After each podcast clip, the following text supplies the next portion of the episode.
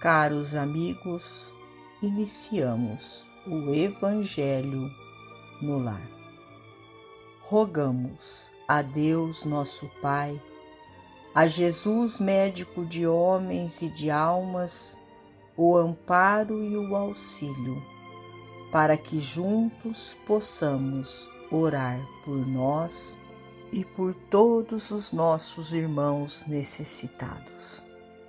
E se não for, ó Deus, pelo merecimento de cada um de nós, que seja pela vossa misericórdia divina.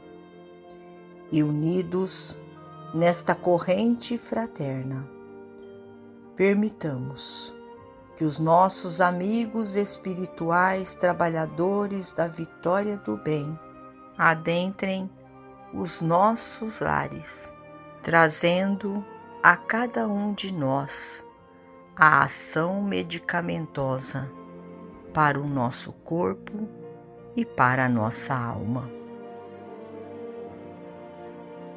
Livro da Esperança perante o corpo.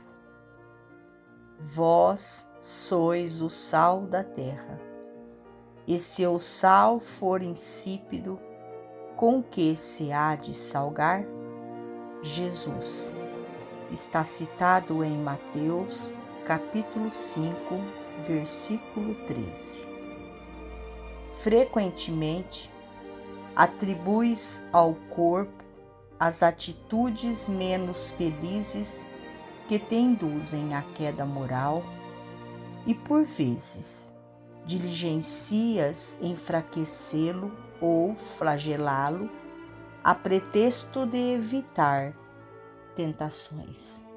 Isso porque seria o mesmo que espancar o automóvel porque o motorista dementado se dispusesse a utilizá-lo num crime, culpando-se a máquina pelos desvios do condutor.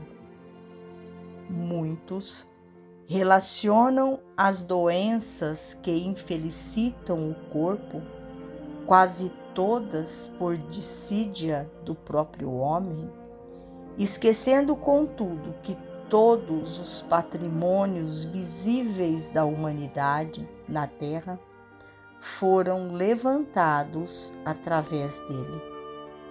Sócrates legou-nos ensinamentos filosóficos de absoluta originalidade, mas não conseguiria articulá-los sem o auxílio da boca. Miguel Ângelo plasmou obras-primas, imortalizando o próprio nome. Entretanto, não lograria concretizá-las sem o uso dos braços. Desde Colombo, arriscando-se ao grande oceano para descortinar terras novas, aos astronautas dos tempos modernos que se lançam arrojadamente no espaço cósmico, é com os implementos físicos que se dirigem os engenhos de condução da prensa de Gutenberg, as rotativas de hoje, ninguém compõe uma página sem que as mãos funcionem ativas. Do alfinete ao transatlântico e do alfabeto à universidade, no planeta terrestre, tudo efetivamente é levado a efeito pelo espírito, mas por intermédio do corpo. E sem dúvida que pensamentos e planos sublimes ainda agora fulguram em torno dos homens com respeito à grandeza das civilizações do porvir.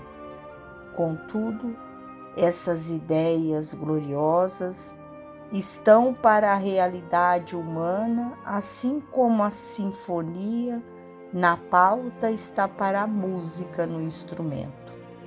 Do ponto de vista físico, é necessário que a inteligência lhes dê o curso necessário e a devida interpretação. És um espírito eterno em serviço temporário no mundo. O corpo é teu refúgio e teu bastão, teu vaso e tua veste, tua pena e teu buril, tua harpa e tua enxada.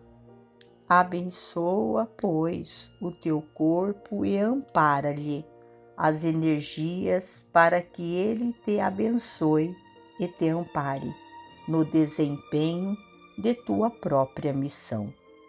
Emmanuel. Finalizamos a mais um Evangelho no Lar. Agradecidos a Deus, nosso Pai, a Jesus, médico de homens e de almas, a Maria de Nazaré, nossa mãe amorada, e aos nossos amigos trabalhadores da vitória do bem, pelo amparo e pelo auxílio. Fiquem todos com Jesus e até amanhã, se Deus assim o permitir.